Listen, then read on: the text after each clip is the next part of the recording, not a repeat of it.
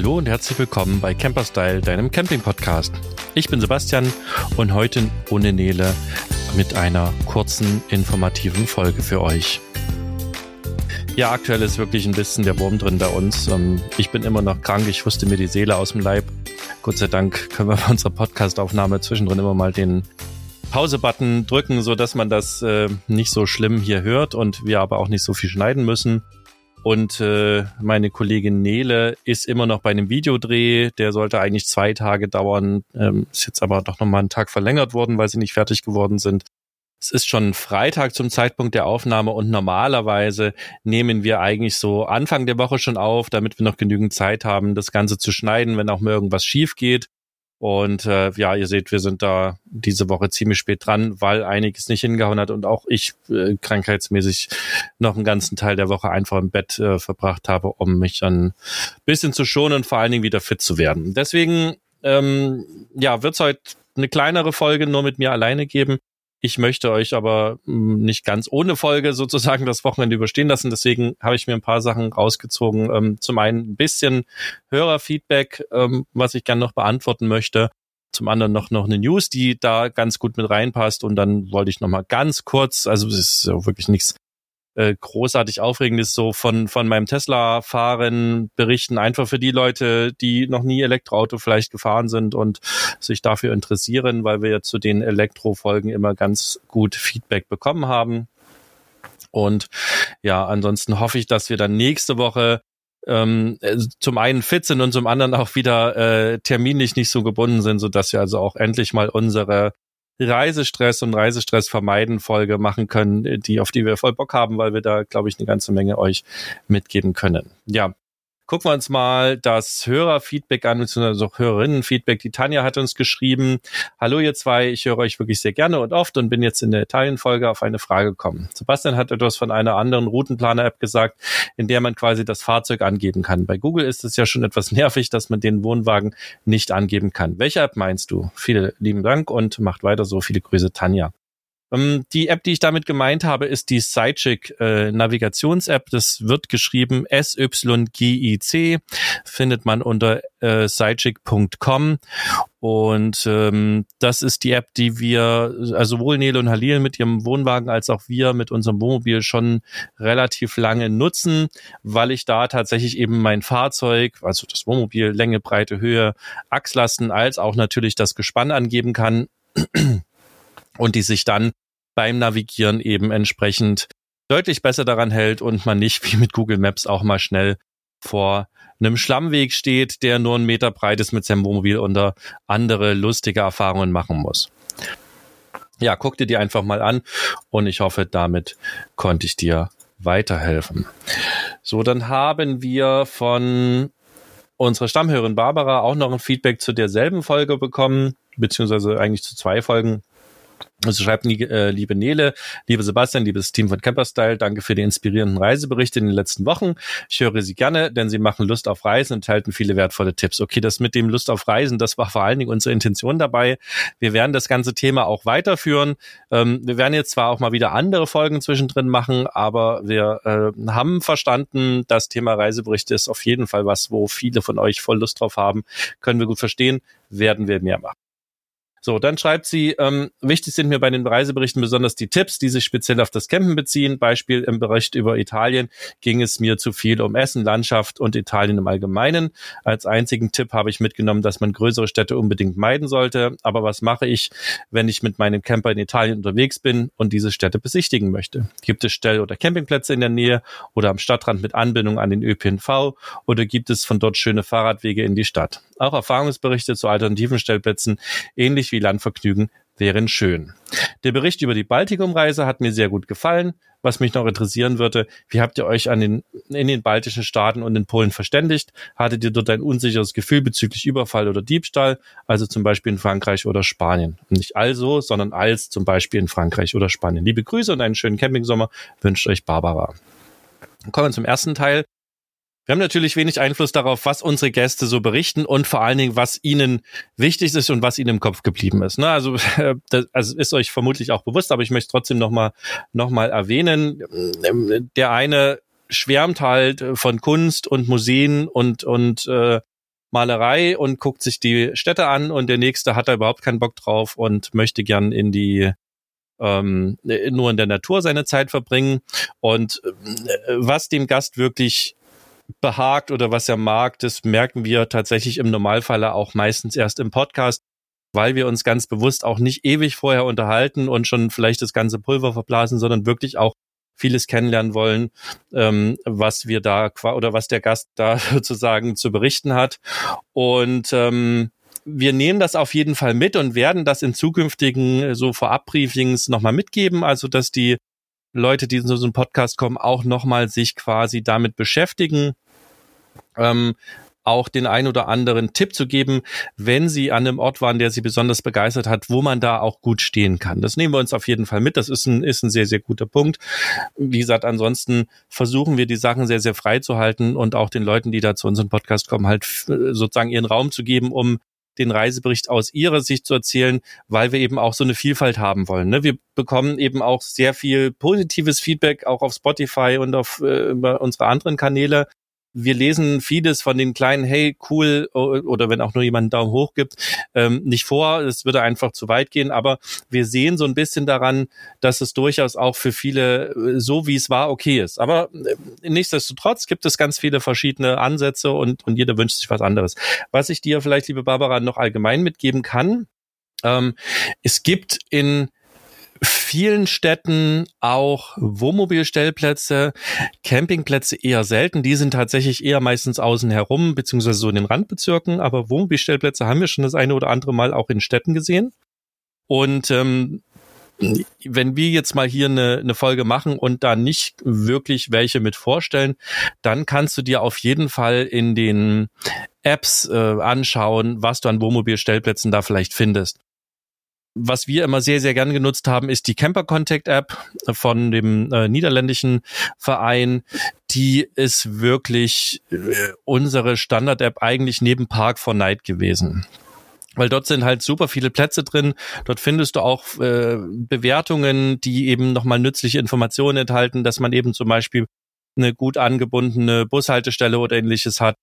Ich habe das oft verbunden auch, ähm, gerade wenn die Plätze etwas außerhalb waren, mit einer Suche bei Google Maps, weil bei Google Maps eben in ganz vielen Ländern auch die öffentlichen Verkehrsmittel eingezeichnet sind. Also da kann man ziemlich gut erkennen, ob es zum Beispiel eine Bushaltestelle in der Nähe gibt. Ähm, manchmal steht es auch beim Camping oder beim Stellplatz mit auf der Webseite. Also klar, man muss da natürlich mehr recherchieren, als ähm, wenn wir es quasi schon mit unseren Gästen im Podcast äh, quasi erzählt haben. Aber das trotzdem vielleicht nochmal so als Tipp, wie ich da vorgegangen bin. Und ähm, ja, Radwege ist ein bisschen schwieriger. Auch da kann man sich aber mit Google Maps teilweise behelfen. Ähm, zum Beispiel, wenn Google Maps, äh, wenn man da ein bisschen reinzoomt und sich das ein bisschen anschaut und auch mal mit dem Street View schaut, wenn es vorhanden ist. Ja, also das ist das, wo man wirklich dann quasi auf der Straße steht und, und gucken kann auf Google, wie es dort aussieht.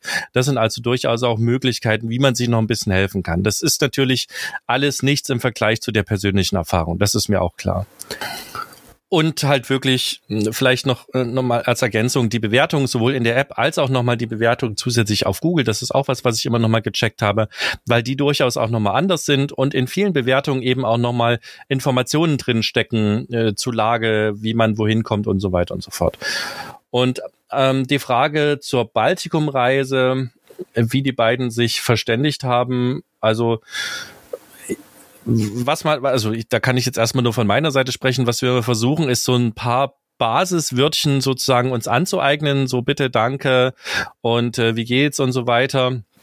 Und ansonsten ist es tatsächlich erfahrungsgemäß sehr häufig äh, Hände und Füße, ein bisschen Englisch, äh, ein bisschen interpretieren und ähm, man kommt eigentlich immer zum Ziel. Also man, man kann da, wenn, ne, wenn man die Sprache nicht spricht und, und auch kein gemeinsamer Nenner wie Englisch zum Beispiel gefunden wird, dann wird es natürlich keine lange Unterhaltung geben.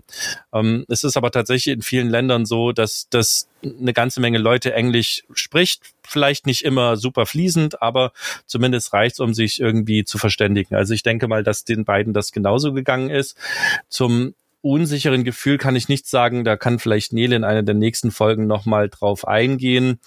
Ähm, ich glaube, das hängt auch immer so ein, also zum einen weiß ich, dass Nele, Nele und Halil da immer ein bisschen vorsichtiger sind, als wir das zum Beispiel sind, also ein bisschen mehr Rücksicht oder nicht Rücksicht, sondern Obacht geben, was sie da tun.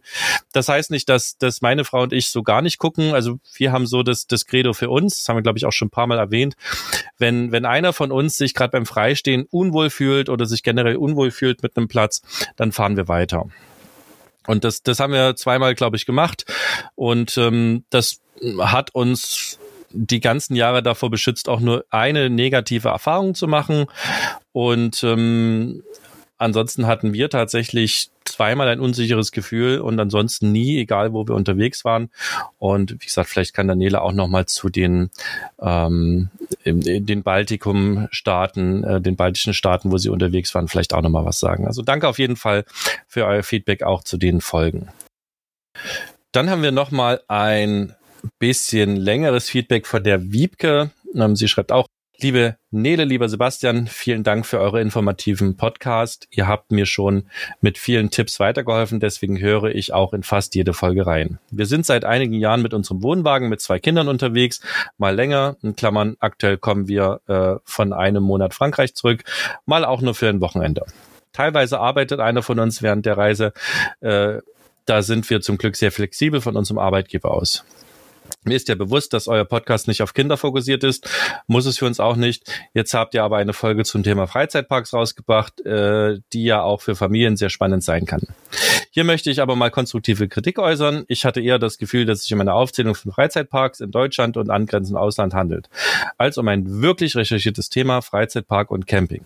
Klar, das ist auch spannend, welche Freizeitparks was anbieten, aber außer einigen Campingplätzen, die zu den Parks gehören, wurden eigentlich nicht näher darauf eingegangen. Nele hat an einer Stelle gefragt, welche Campingplätze im Umkreis von Park X zu empfehlen sind. Daraufhin hat euer Gast gesagt, im Einzelnen weiß sie das auch nicht. Da werden aber schon eine Menge Plätze sein. Da ich selber als Tourismusmanagerin einer Region arbeite, die sehr tourismus- und campingintensiv ist, fand ich auch den Hinweis, man sollte mal auf die Seiten der Tourismusorganisation schauen, nicht besonders hilfreich. Ich hätte mich über äh, Erfahrungsberichte gefreut. Wie zum Beispiel, ähm, wie sind die Campingplätze an den Freizeitparks, schön oder zweckmäßig? Ist es dort nicht sehr eng und oder laut? Welche Campingplätze in der Umgebung von Freizeitparks bieten eine gute Anbindung an den Park an? Zum Beispiel öffentlicher Nahverkehr oder eigenen Shuttle-Service? Gibt es äh, Campingplätze, die Kooperation mit Freizeitparks haben, zum Beispiel als Pauschale zu buchen?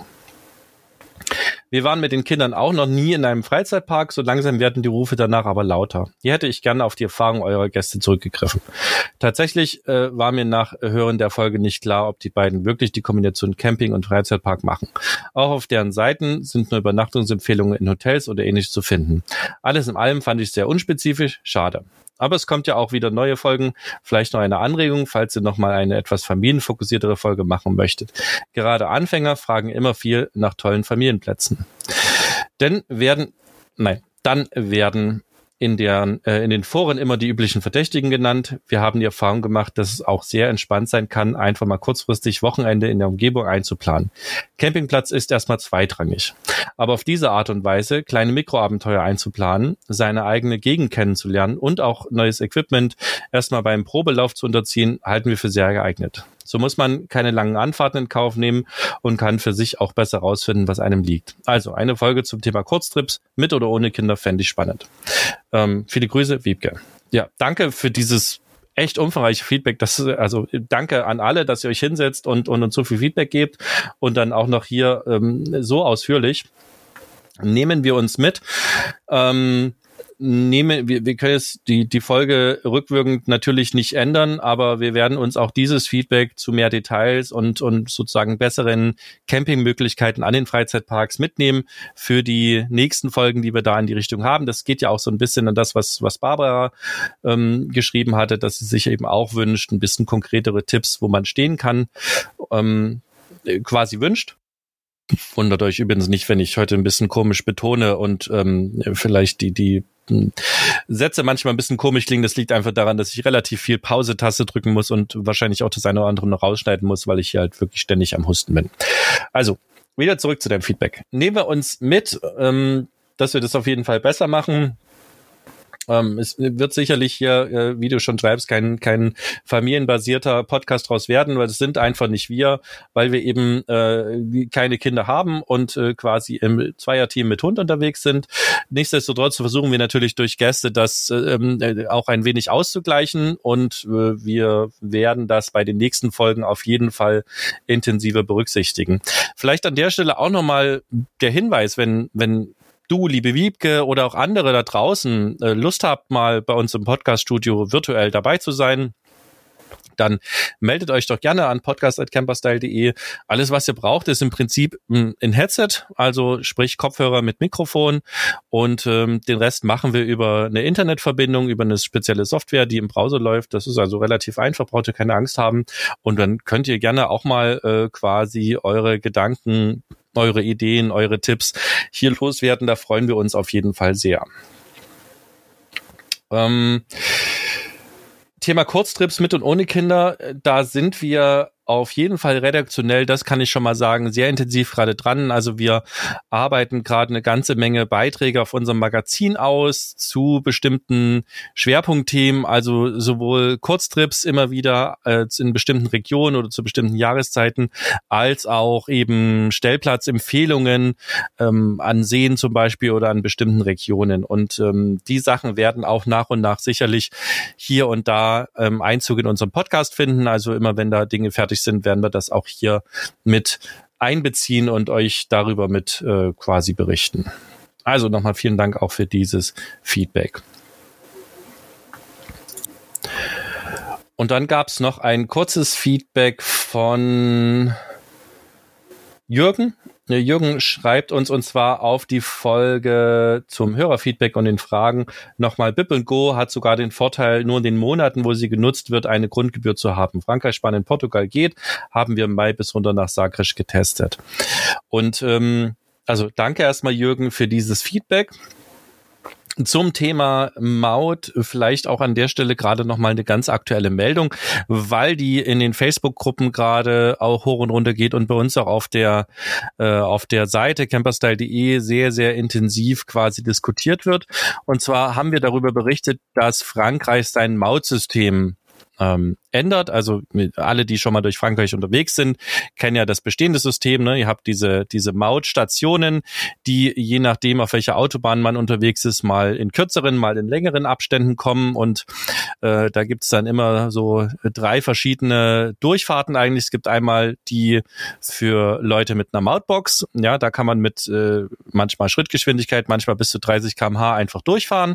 Dann geht die Schranke auf und äh, dann ist das Ganze erledigt. Äh, dann gibt's die Bar Bargeldkasse, wo, wo ein Mensch sitzt und äh, Geld entgegennimmt, die gibt's aber nicht immer. Und dann gibt's halt die, die Karten- und äh, Kleingeldkasse, äh, wo man quasi an Automaten mit Karte bezahlt oder auch mit Kleingeld.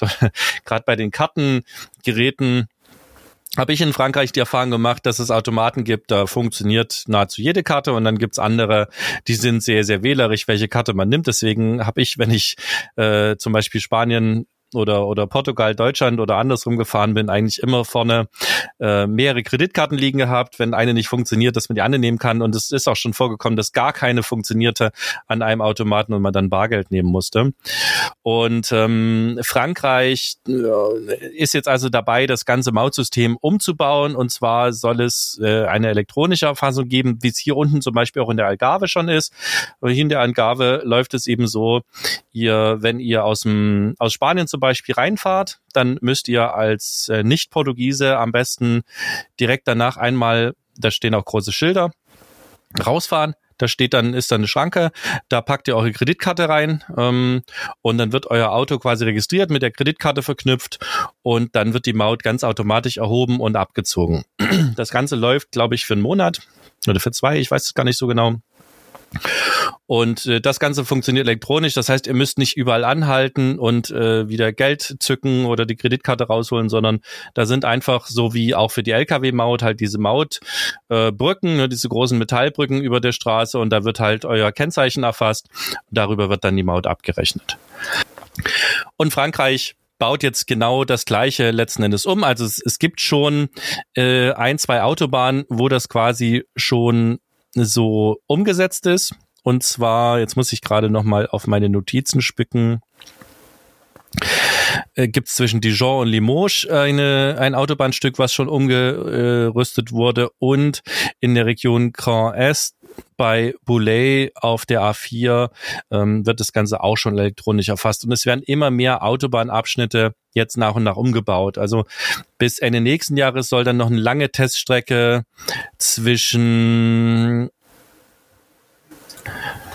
Paris über Rouen, ich habe keine Ahnung, wie die Städte ausgesprochen werden, und Tut, tut mir leid, ich hatte kein Französisch in der Schule, das äh, fällt mir wirklich schwer. Also das ist eine längere Strecke, die umgebaut wird.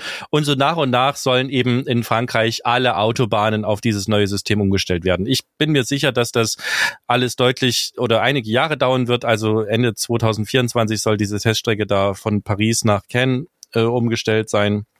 Und ich denke, bis das alles wirklich umgebaut ist, werden da einige Jahre ins Land gehen, weil es ja auch in Frankreich so ist, dass es nicht eine Mautgesellschaft gibt, sondern eine ganze Menge Autobahnbetreibergesellschaften, die dann Maut erheben und jeder da ja auch sein eigenes Süppchen so ein bisschen kocht. Und deswegen wird das eine ganze Weile dauern. Aber es ist auf jeden Fall ganz, ganz interessant. Und ich finde das auf jeden Fall eine gute Sache, weil gerade in Hochreisezeiten, wenn viele Leute in den Ferien unterwegs sind, haben wir es auch schon überlebt, dass an den Mautstationen eben Staus entstanden sind. Ähm, sei es, dass die einfach zu klein waren oder sei es auch, dass Leute halt mit dem System nicht klarkommen oder einfach auch diese Automaten manchmal halt super charakterstark sind, ja, und äh, auch bei der Kredit dritten Kreditkarte sagen, nö, die möchte ich nicht, äh, gib mir was anderes. Und ähm, außerdem dieses ständige Stop and Go, gerade wer es kennt, wer unten von Spanien kommt, ähm, in Richtung Bordeaux, ähm, da muss man so oft anhalten an irgendwelchen Mautstationen. Das finde ich ziemlich nervig und das wäre auf jeden Fall eine coole Geschichte, wenn das ähm, einfach elektronisch erfasst werden würde. So und jetzt haben sich halt viele Leser und Leserinnen auch gefragt, ja, wie funktioniert das denn dann? Und es ist eigentlich relativ einfach. Ähm, man hat mehrere Möglichkeiten. Also zum einen ist ganz wichtig, dass ihr darauf äh, achtet, wenn Peage Flu Libre irgendwo steht, ähm, dass das bedeutet, dass das diese diese neuen Gebiete sind, wo quasi der Verkehr frei fließen kann, ja, und äh, ihr die Maut quasi nicht an den Häuschen bezahlt, sondern anders. Und zwar gibt's mehrere Möglichkeiten. Ihr fahrt da erstmal lang und dann habt ihr 72 Stunden Zeit, quasi eure Maut zu bezahlen. Und das könnt ihr online machen über euer Kennzeichen, müsst ihr euch da anmelden. So ist das hier übrigens in, in Portugal auch. Also wenn ich das nicht mache, wenn ich äh, mit dem Auto reinfahre, ja, und dann nicht an dem Automaten mich registriere, dann kann ich das auch als äh, auch als Nicht-Portugiese auf einer Webseite machen, kann ich mein Kennzeichen erfassen, kann dann Guthaben aufladen und kann das quasi abfahren und so wird das in Frankreich auch sein. Oder es gibt die Möglichkeit, zu so Terminals zu gehen, die stehen dann an Tankstellen und Raststätten. Da kann ich das bezahlen. Das kennt man auch aus anderen Ländern, äh, der Tschechei zum Beispiel oder auch für die Lkw-Maut gibt es eben solche Automaten. Und gerade jetzt am Anfang, wenn man das vergisst, ist es auch nicht so schlimm. Dann kommt halt einfach ein Brief zu euch nach Hause, wo ihr dann aufgefordert werdet, die Maut auch zu bezahlen. Und wenn ihr Ersttäter seid, dann äh, sind da laut dem saarländischen Rundfunk auch erstmal keine weiteren Strafen zu erwarten, sondern ihr müsst dann einfach bezahlen. Erst wenn ihr dann nicht bezahlt oder euch das zweite Mal passiert, dann kommt eben Mahngebühr dazu oder auch wenn ihr gar nicht zahlt, Strafen bis zu 350 Euro. Also das kann dann schon teuer werden. Und ähm, äh, das ist ein bisschen im Gegensatz zu Portugal hier, weil ich weiß von einigen, die berichten, dass da erstmal gar nichts kommt, wenn man sich nicht registriert und nicht bezahlt als, als äh, sozusagen nicht Portugiese. Ich habe aber auch schon von Leuten gehört, die dann nach drei Jahren plötzlich eine große Rechnung bekommen hatten. Also ich würde es nicht auf die leichte Schulter nehmen und würde die Maut bezahlen, wenn ihr da langfahrt oder wenn ihr das halt nicht wollt, dann einfach auf die Bundesstraßen ausweichen. Das ist ja auch auf jeden Fall eine Möglichkeit. So, und die letzte Möglichkeit, und da sind wir dann jetzt bei dem Feedback vom Jürgen, die letzte Möglichkeit, wie es noch viel einfacher ist, ihr holt euch halt so eine Mautbox. Ähm, das sind so kleine, äh, ich sag mal, Streichholzschachtel großen grauen Kästchen. Die klebt ihr euch an die Windschutzscheibe. Da ist das Wichtigste, die müsst ihr an den Bereich kleben, wo äh, keine, keine Beschichtung ist. Die meisten aktuellen Windschutzscheiben sind alle beschichtet äh, und damit ist diese, diese Funkkommunikation, was diese kleinen Kistchen machen, nicht mehr möglich. Das steht aber im Normalfall alles in den Anleitungen. Und ähm, da haben wir jetzt schon verschiedene getestet. Wir haben vor einigen Jahren schon mal die Maut 1 Box, nein, das stimmt gar nicht. Wir haben vor einigen Jahren die Toll-Tickets Box getestet. Ähm, die funktioniert äh, in Frankreich, Italien, Spanien, Portugal, Norwegen und Polen. Äh, wir haben die tatsächlich in Frankreich ähm, und Spanien getestet. Damals ging sie zum Beispiel auch noch nicht in Portugal. Und das hat super funktioniert. Also es ist halt wirklich so, du klebst dir dieses kleine Kästchen ins, ins Auto und dann fährst du da halt durch diese speziellen Spuren. Die sind mit Telepeage meistens äh, gekennzeichnet. Und da fährst du langsam durch und dann macht's Beep und dann geht die Schranke auf und dann hast du quasi, ist das automatisch erfasst worden. Sehr, sehr entspannt. Ähm, äh, kostet eine Grundgebühr, kostet jeden Monat eine Grundgebühr, eine einmalige Aktivierungsgebühr und ich glaube zehn Prozent äh, Servicegebühr auf jede, äh, also auf die ganzen Mautkosten. Das haben wir dann irgendwann gekündigt, sind äh, dann zu Mod 1 gegangen. Ähm, da war die Grundgebühr deutlich günstiger. Sie funktionierte vor allen Dingen auch oder funktioniert noch. Wir haben es aktuell noch Frankreich, Spanien und Portugal und Italien. Und wir werden jetzt aber auch nach vielen Hinweisen auch von unseren Lesern und Leserinnen auf BIP und Go wechseln. Also Maut 1, Tolltickets sind deutsche Anbieter. Es gibt zur Info auch noch eine ADAC Mautbox. Die machen das aber in Kooperation mit Maut 1. Also das heißt, es ist letzten Endes dieselbe Box. Funktionieren tun die teilweise aber noch in mehr Ländern. Also gerade Tolltickets kann ganz spannend sein, wenn ihr noch in anderen Ländern unterwegs seid. Aber gerade für Frankreich, Spanien, Portugal, Italien ist jetzt aus unserer aktuellen Informationslage die BIP und Go ähm, der einer französischen Autobahnbetreibergesellschaft sozusagen die beste Variante, weil die eben in diesen vier Ländern super funktioniert.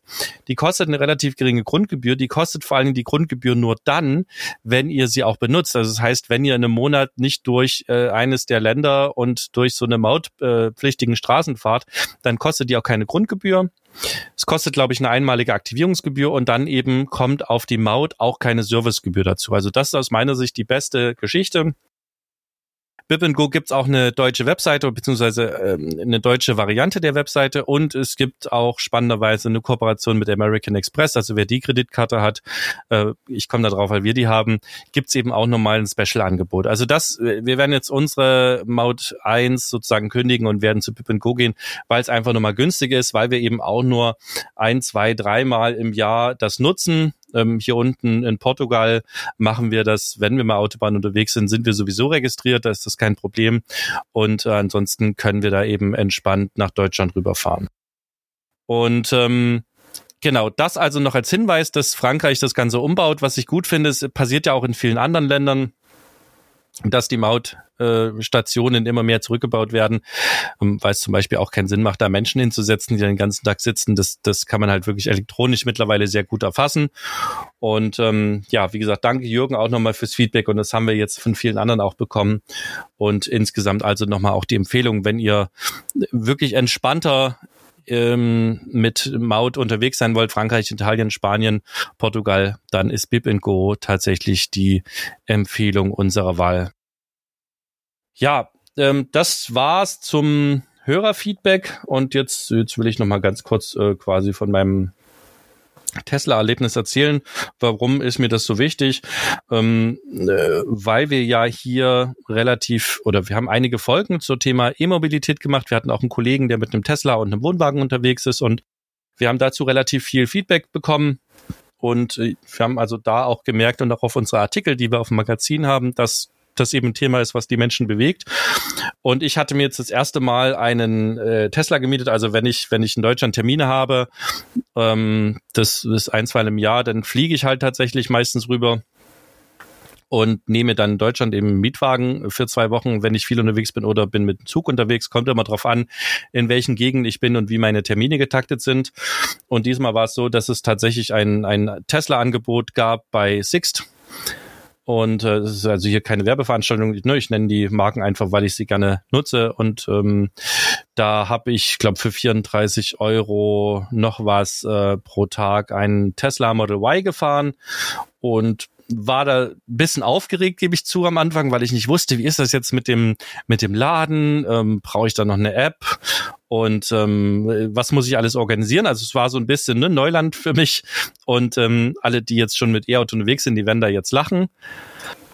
Aber für mich war das halt alles so ein bisschen aufregend so. Und ähm, erste Mal im Elektroauto sitzen ist halt schon irgendwie spannend, weil du steigst halt ein und dann weißt du erstmal nicht, ist der Motor jetzt an oder nicht, weil du hörst ihn ja nicht, ne? Das, ist ein Elektromotor und der steht halt still und erst wenn du quasi Strom drauf gibst, also Gas gibst, dann fährt das Auto halt los und dann hörst du nur so ein komisches Geräusch, was die Autos halt bis 30 kmh machen müssen, damit sie eben nicht gänzlich lautlos fahren.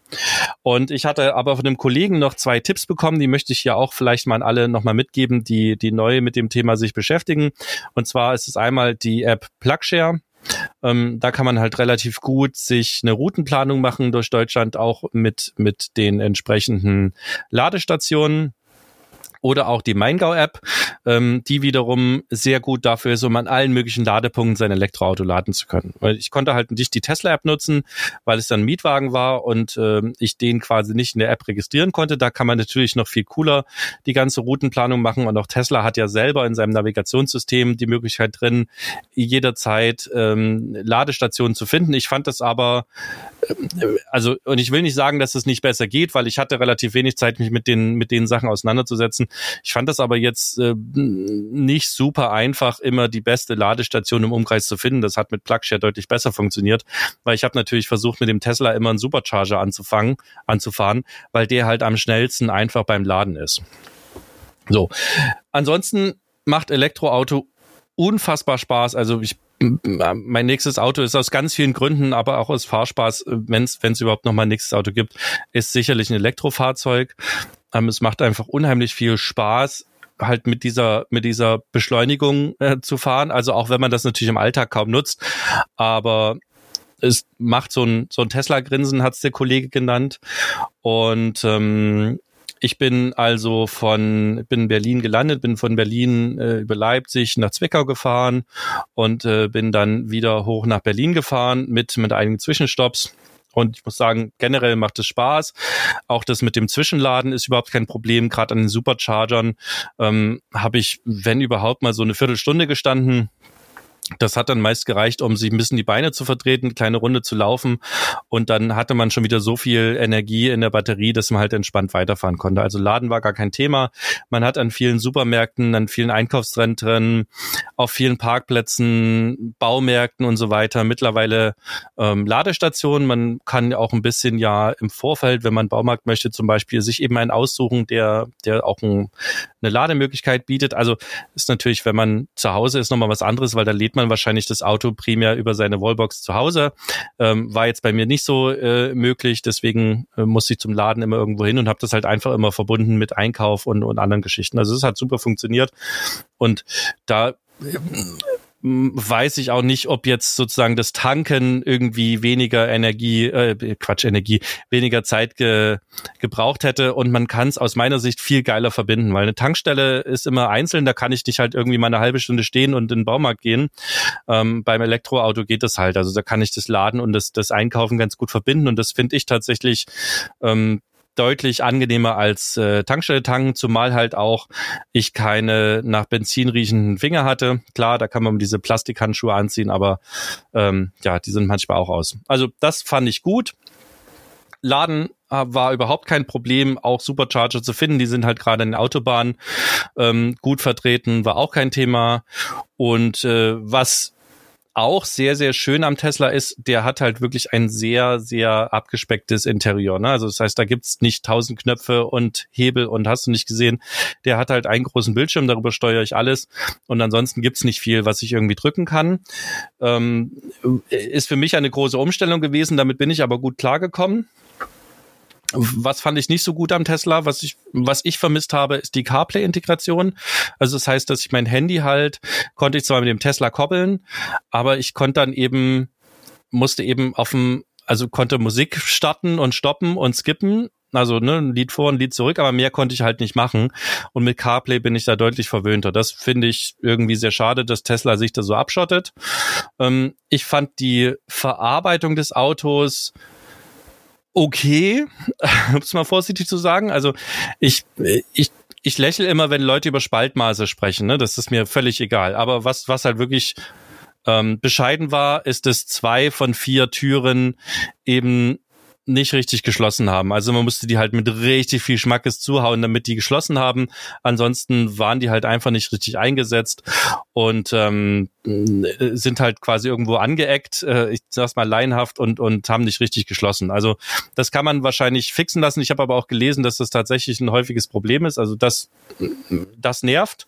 Das ist jetzt kein absolutes No-Go, aber es ist halt schon irgendwie so nervig, gerade bei einem Auto, was ja auch nicht ganz günstig ist. Ne? So ein Tesla ist ja nun nicht das allergünstigste Elektroauto, muss man vorsichtig zu sagen.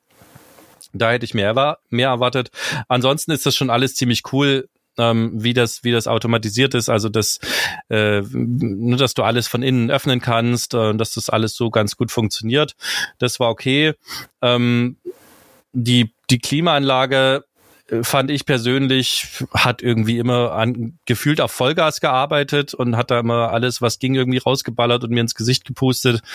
Das fand ich nicht so opti oder nicht so optimal, aber das ist auch, ne, also jammern auf relativ hohem Niveau. Also im Großen und Ganzen war es eine coole Erfahrung, würde ich jederzeit wieder machen. Ähm, will jetzt auch beim nächsten Mal gucken, mal ein kleineres Fahrzeug, ein Elektrofahrzeug zu mieten, wenn ich wieder da bin nächstes Jahr.